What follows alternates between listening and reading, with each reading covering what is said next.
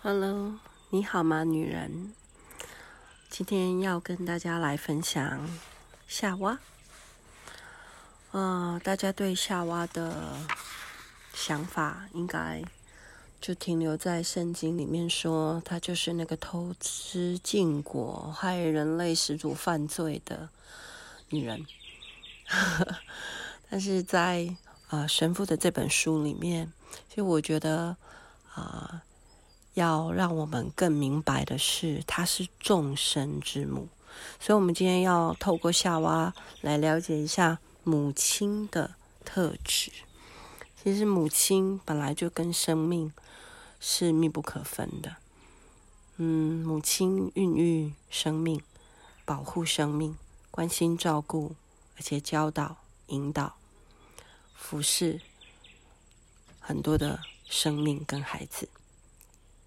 你知道，就算没有生育孩子的女性，她如果其实里面有这个母亲的特质的个性，她在生活里面，她在她的生涯规划、工作等等的，她还是会一直不断的想要去为别人效劳。那我觉得，哦、这个是我们今天想要来分享的特质。那有一个心理学家鲍林，他这样提出来，他说。每一个女人的生命可以分成三个阶段，基本的阶段。第一个阶段是年轻，哇，年轻真是很棒啊！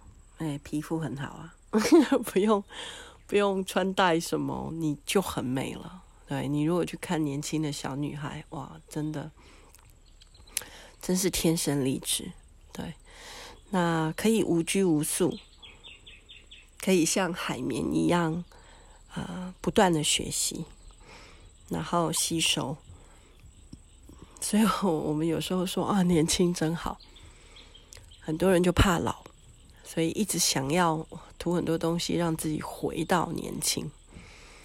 对，心态上啊，也是有些人就是不愿意长大，不知道。但是我觉得这个。女人年轻的时候是是非常像鲜花一样的，含苞待放的，是非常美丽的。那第二个阶段是成熟。那这本书里面就讲到说，其实成熟呢，就是累积经验啦，然后或者是嗯，好像时间到了，你必须要进到下一个阶段。那我自己是大概二十三岁，我进到了婚姻的这个阶段。那你接下来差不多就是二十年、三十年跑不掉啊！你就是要啊、照顾家，对，然后你也有些人他就是进入职场嘛，然后就很专注啊，然后去完成很多的任务啊，然后定很多的目标啊，不断的发展啊。那找到自我啊，以及可以把自己的创造力发挥到极限，对，所以我觉得这样分，嗯，很清楚诶。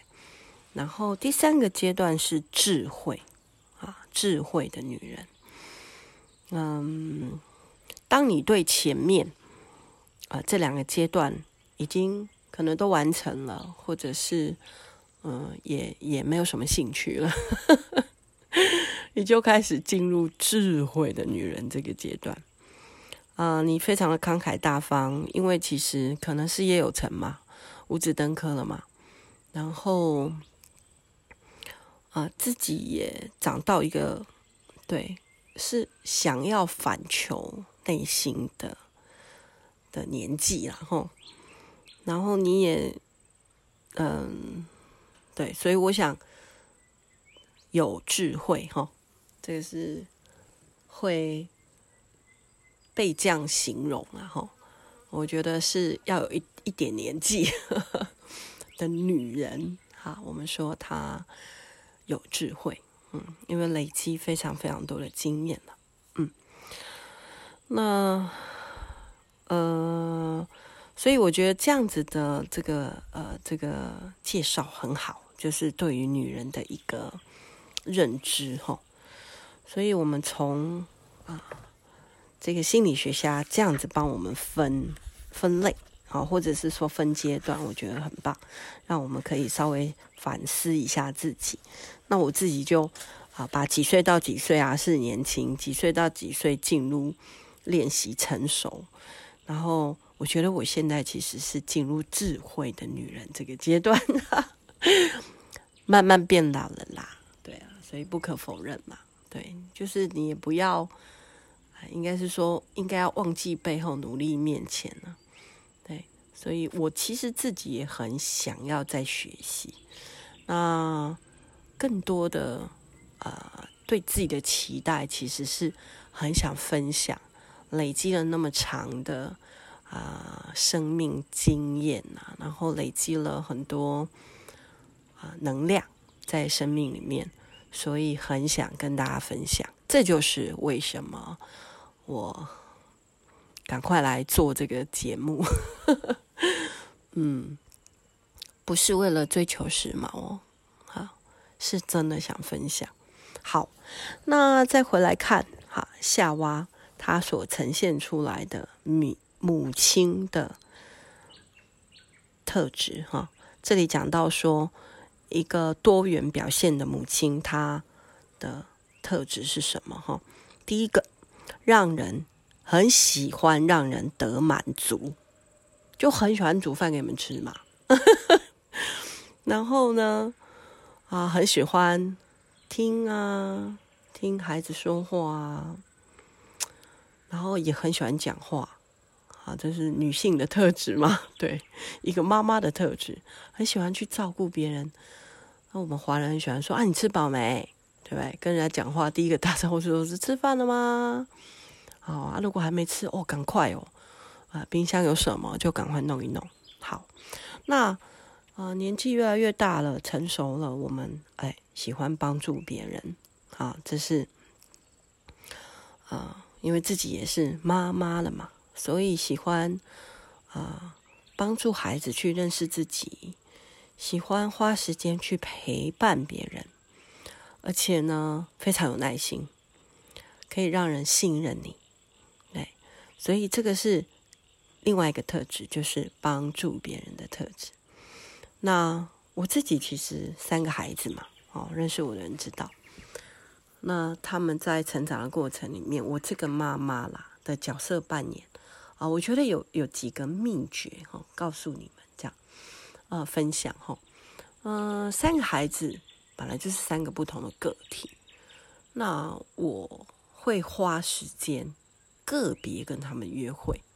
个别的教他们学习，这样也可以减少就是兄弟姐妹互相的增进嘛，吼，因为每个孩子他本来就有不同的发展嘛。对，那以前你们应该听过说，我讲牙牙吼，老大他就是一个傻大姐啊。那他哦，每次哦要跟他约会的时候，他很开心哦。他说他就是要动态的，哎，妈妈陪我去运动，或是妈妈我们去逛街。妈，我们去买衣服。对，他喜欢我陪他去做这些事，但是他也是一个情感丰富的孩子，所以我们两个呢，就一本属于我们两个的日记本哦。就是那一年嘛，他十三、十二三岁的时候，流行一个节目，一个一个电视的，我忘记是是是韩国的还是台湾的。就这样交换日记，还是一本书，我忘了。反正 anyway，我们准备了一本日记本，然后我们两个就交换日记，然后我们就取个小名啊，然后，诶，他说他叫什么？他叫雅雅，对，然后我就叫次次，好像忘记了，反正就是我现在，诶，我有找到那本小书，诶，然后我们就在看呐、啊，那。因为我想，如果我是用一个妈妈或是长辈的角色，哎，这个要小心吼。有的时候我们，嗯，就是如果我们太用长辈的的口吻跟孩子们建立关系，他们会不耐烦啊，就会觉得，哎呦，才懒得跟你讲，所以他们就不会讲他们的秘密啊。所以，所以我就跟孩子有点像平辈，在那个日记本里面，那我们就是。他写一天，我写一天，然后交换日记，很有意思。我现在找到那本日记本，我都还会看一看，会心一笑。那我就可以了解孩子们他们成长的过程里面，哎呀，这个青春期的阶段哦，喜欢什么样的男生啊？哇，谁看了我的时候，我都不知道该怎么办呐、或者是，对啊，一些喜好啊，或者是一些很想要打底底的心情啊。对，那我也会。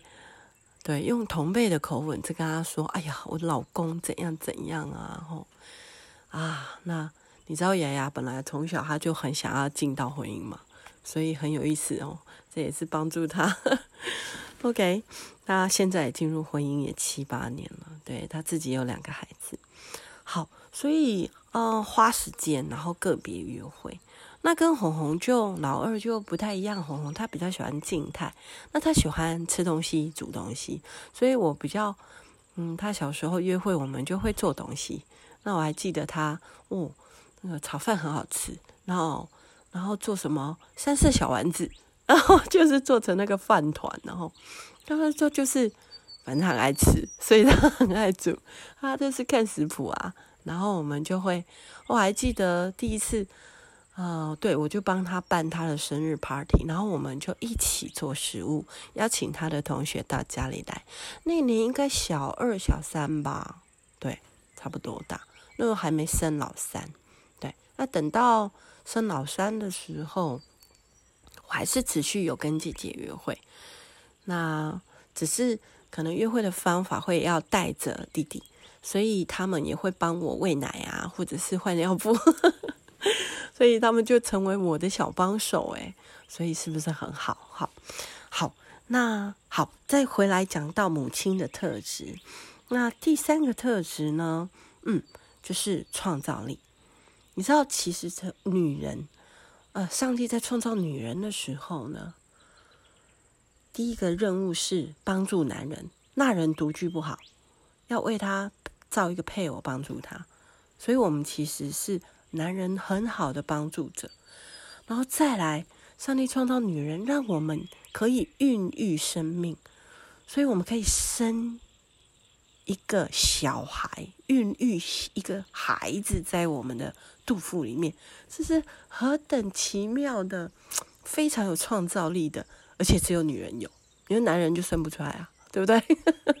他就没有子宫啊。所以，上帝把创造力放在女人的身体里面，这是非常特别。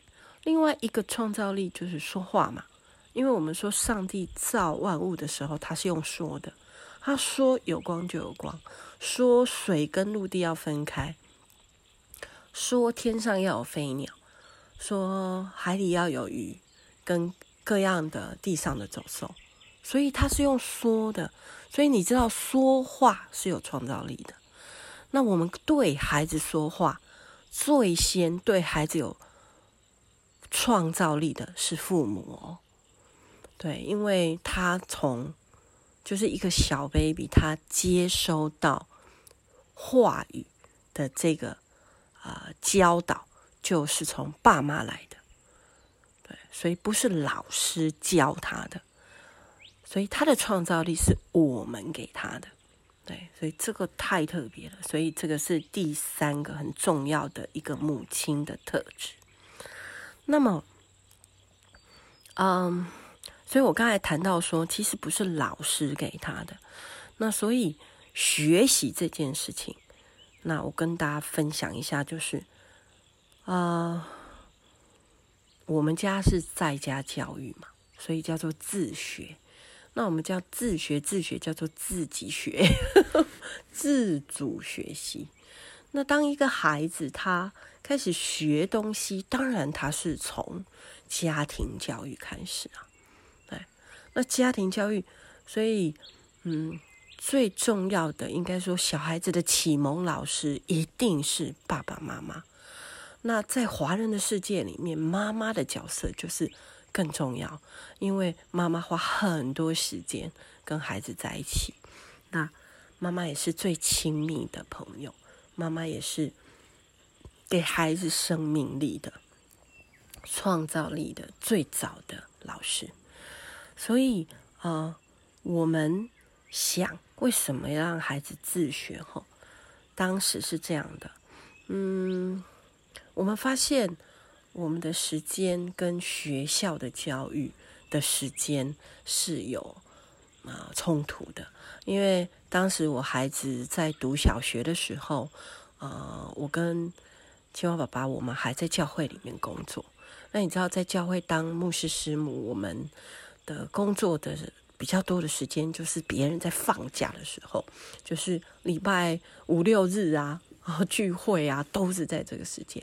那我们真的要放假的时候是礼拜一，可是礼拜一我的孩子都要去上学，所以我们其实当他们在上小学的时候，我们开始去想，哇，那我们好像跟他们的时间啊会有冲突呢。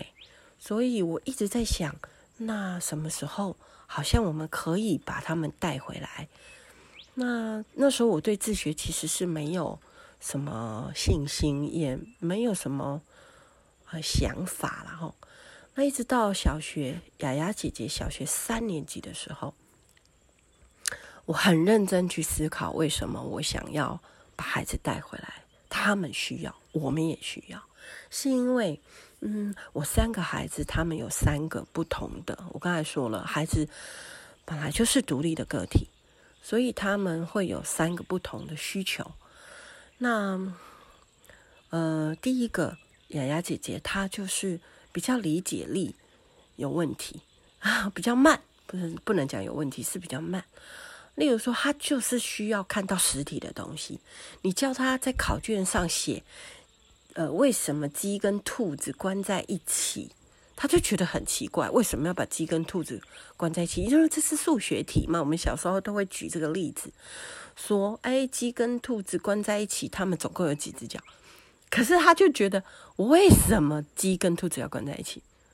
他不会去看到的是，我们想要让他算出它们有几只脚。所以，根茎叶花果实种子到他的。考卷上面的时候，那个假的图像他完全写不出来。可是到我的手上，我就带他去看植物嘛，根茎叶花果实种子是什么，他就讲了出来。就是那个字跟实体跟图案，他配不起来，所以他每次考试考卷都写不完，因为他看不懂题目，那他看不懂那个字到底在表达什么。所以那是大姐。那二姐她就是很会考试啊，因为她遇到很严格的老师，要求成绩，要求分数。那我还记得她一二年级，小学一二年级的时候，遇到真的那个老师就是会打的，所以她好像就觉得啊，而且红红她对自己的要求也比较高。我记得她上小学一年级，哇，她很早比姐姐早起来。姐姐还在赖床，然后她就已经起来梳头发、绑辫子啊，好，然后整理好书包，早就整理好了。那个本子前一天都叫我签好了，然后来摇摇摇我妈妈，我们要走了，因为她连姐姐的东西她都帮他们准备好，帮姐姐穿衣服，然后然后对红红小时候就很会照顾人，哎，所以红红我发现。嗯，他有非常清楚的母亲的特质，那就是一个嗯很会照顾别人的人。他从小就很会照顾别人，那他就帮姐姐都弄好，然后他来咬咬我，因为我那时候在我的小孩，嗯，应该是小学的阶段，我的身体很不好，那时候我气喘，我常常坐着睡，所以我还记得。每次红红就来咬我，然后呢，就跟我说：“妈妈，我们要走了。”他就会自己去拿零钱，然后我们住的教会的隔壁就是那个早餐店，他就会带姐姐去买早餐，然后在一起去上学啊！我现在想到好感动哦，谢谢红红的懂事。对，那时候他。对啊，帮了我很多的忙哈，因为我常常都是气喘，然后要坐着睡，所以我都很晚起床。对啊，所以感谢主。所以如果我们把孩子训练好的话，我们会比较好命哦。啊，抓到关键字了吗？各位妈妈们，好，那么 OK，所以回到自学哈，我想，对啊，所以我我一直在思想，说我是不是要把孩子带回来自学？那在他们呃一个五年级，一个三年级，我终于下下定决心，然后我们也认识一个自学团体，所以我们开始啊练习。帮他们一个礼拜请一天到两天的假，然后我们就一起去那个自学团体一起共学。嗯，那讲到这边，我就在想说，其实自学只是一个选择啦，啊，自主学习。其实我们希望孩子能够，我们多陪他们，我们多陪他们去认识自己，我们多陪他们想。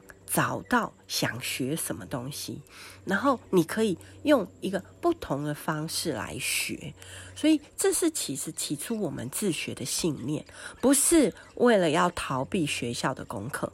啊啊，这个是我后来再想一想，说我想要让孩子自学的动机是这个。好哦，那回到刚刚我们说。多元表现的母亲特质，第四点，第四点，舍弃自我。对呀，一个妈妈，她从怀胎十月，她其实把孩子在孕育，然后生命的时候，然后把他生出来，经过很大的痛苦，经度 经过很大的折磨，经过很大的很不同，因为。哎呀，生过的人、怀过的人都知道，哎，体重会变重啊，屁股会变大，你的身形会走样啊。想当年，好不好？我也是曾经有五十公斤的美丽的身材，好吗？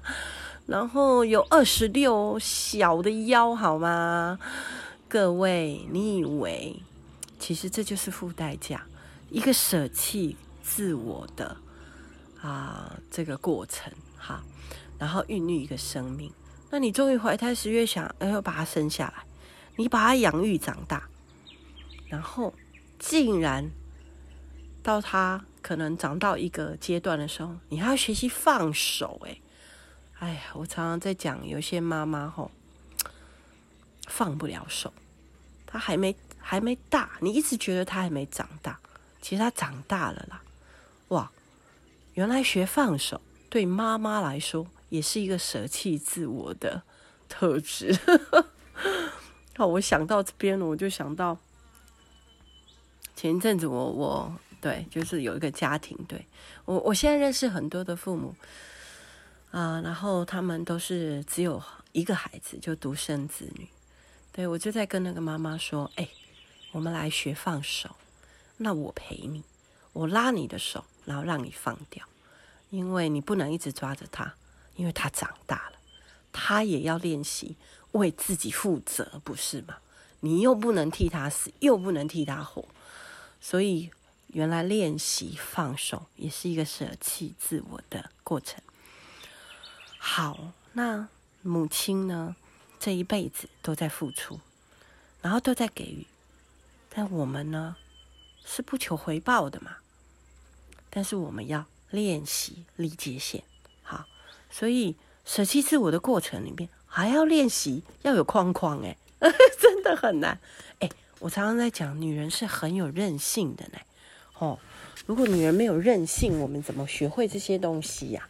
好，最后最后快点，因为太多要讲了哈，那第五点哦，叫做承担责任，啊，我们有一个承担责任的。特质，妈妈永远都是这个家，或者是在工作场域，女性永远都是最清楚什么东西在哪里，所有人的人事物，我们最清楚。这也是对我们自己的一个自诩啦，吼。哎，每一个人问你，妈，什么东西在哪里呀？呃，这个我今天要吃什么啦？我老公问我：“你有没有看到我的钱包放在哪边？你有看到我的健保卡吗？”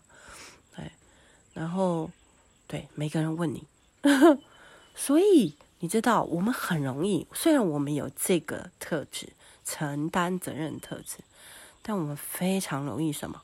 我们非常容易无意识的把所有的责任扛在自己的肩膀上。我们觉得都是我的责任，都是我需要扛起来。但是我们另外一方面，我们还会抱怨我们身边的人，特别是男人，特别是老公，他们怎么可以逃避责任呢？诶，这个是无意识的哦。诶，我真的觉得华人的女人真的很容易这样。我们把家里面所有的事情都扛起来，然后我们容许或者是我们让我们的老公不做家事，好像应该的。然后我们让我们的男人说：“哎，如果孩子现在出了什么问题，都是我们的责任。”哇哦！所以我我在看这本书的时候，我看到这一点的时候，哦，我就深刻的来反思我自己。我就觉得我自己是不是有这样呢？好，嗯，那承担责任的这个特质，它的黑暗面也是另外一面。如果发挥到极致，就是掌控。哦，这是又另外一个反思了。我到底会不会这样？我觉得一切都得按照我的方法，按照我的想法，按照我的意思来做呢。这个家应该要这样，东西要摆这里啊。你所有的东西应该要这样做啊，菜应该要怎么煮，或者你应该这样学啊。对不对？我跟你抽屉应该这个抽屉放这个那个，哎，这个都是生活里面小小的细节。可是我不知不觉的，我觉得我可以掌控每一个人。哇，这个也是一个反思对我来说。我是一个非常喜欢承担责任的人，但是我好像也有所谓的黑暗掌控的这一面。哇，求求上帝帮助我哎，对，然后让我可以。哎，对，反省自己一下啊。好哦，今天先谈到五个特质，五个从夏娃母亲的原型的特质里面，我们来认识女人的特质。先讲到这里。